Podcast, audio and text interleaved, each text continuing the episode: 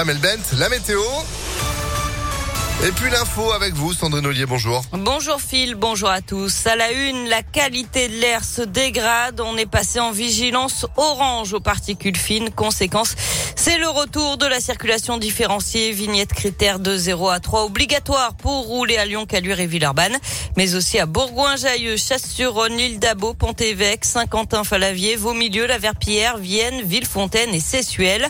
Autre conséquence, dans le Rhône et le Nord-Isère, la vitesse est réduite de 20 km heure sur les axes limités à 90 et plus. Les axes à 80 habituellement sont limités à 70. Attention, il y aura des contrôles. Le Citral déploie également son ticket, un titre à 3 euros qui permet de voyager toute la journée sur l'ensemble du réseau TCL.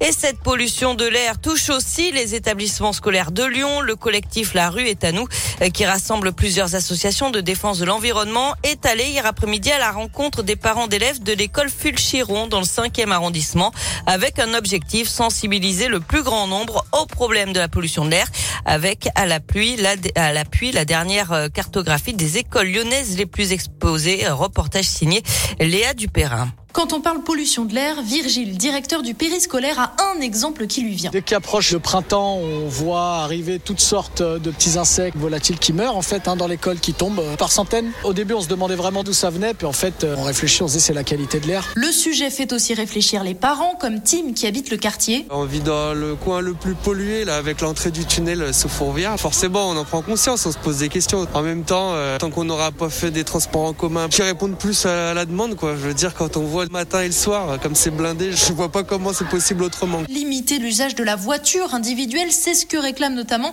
la coalition La rue est à nous, dont fait partie Clément, et ça passe par apaiser les abords des écoles. On note l'effort qui a été déjà initié sur les rues scolaires. Après, il y a urgence, c'est des politiques qu'il faut accélérer. On attend de voir du coup ce qui sera créé euh, d'ici à 2026. La ville continue notamment d'équiper les écoles en capteurs de CO2 les premiers capteurs sont arrivés en septembre. La moitié des écoles seront équipées le mois prochain. L'objectif est de viser 100% des écoles lyonnaises d'ici la fin de l'année.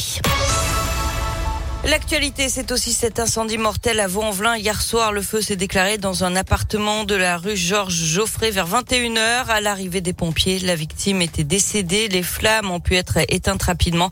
Une trentaine de personnes ont été évacuées le temps de l'intervention des secours. Les causes du sinistre sont pour l'instant inconnues.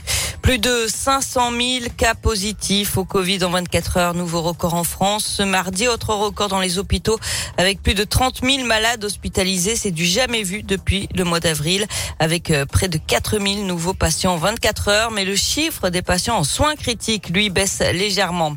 Le directeur général d'Orpea, convoqué aujourd'hui par le gouvernement Orpea, c'est le leader des maisons de retraite et des cliniques de soins. Un livre sort aujourd'hui et dénonce des pratiques de malveillance envers les personnes âgées. Parmi les faits reprochés, des rationnements alimentaires pour certains résidents d'EHPAD. Du sport avec euh, du basket et la défaite de l'Asvel en Euroleague hier soir 77 à 68 face au Bayern Munich. Prochain match dès demain soir, toujours en Euroleague, ce sera à Barcelone. En tennis, c'est fini pour les Français à Melbourne avec l'élimination d'Alizé Cornet cette nuit en quart de finale de l'Open d'Australie. Défaite en 2-7 contre l'américaine Collins. Et puis du hand, ce soir match décisif pour l'équipe de France à l'Euro. Les Bleus affrontent le Danemark. Il ne faut surtout pas perdre. Le coup d'envoi, c'est à 20h30. Allez les Bleus, merci beaucoup Sandrine pour l'actu qui continue sur impactfm.fr et on se retrouve à 7h30. À tout à l'heure. Allez, c'est la météo. 7h04.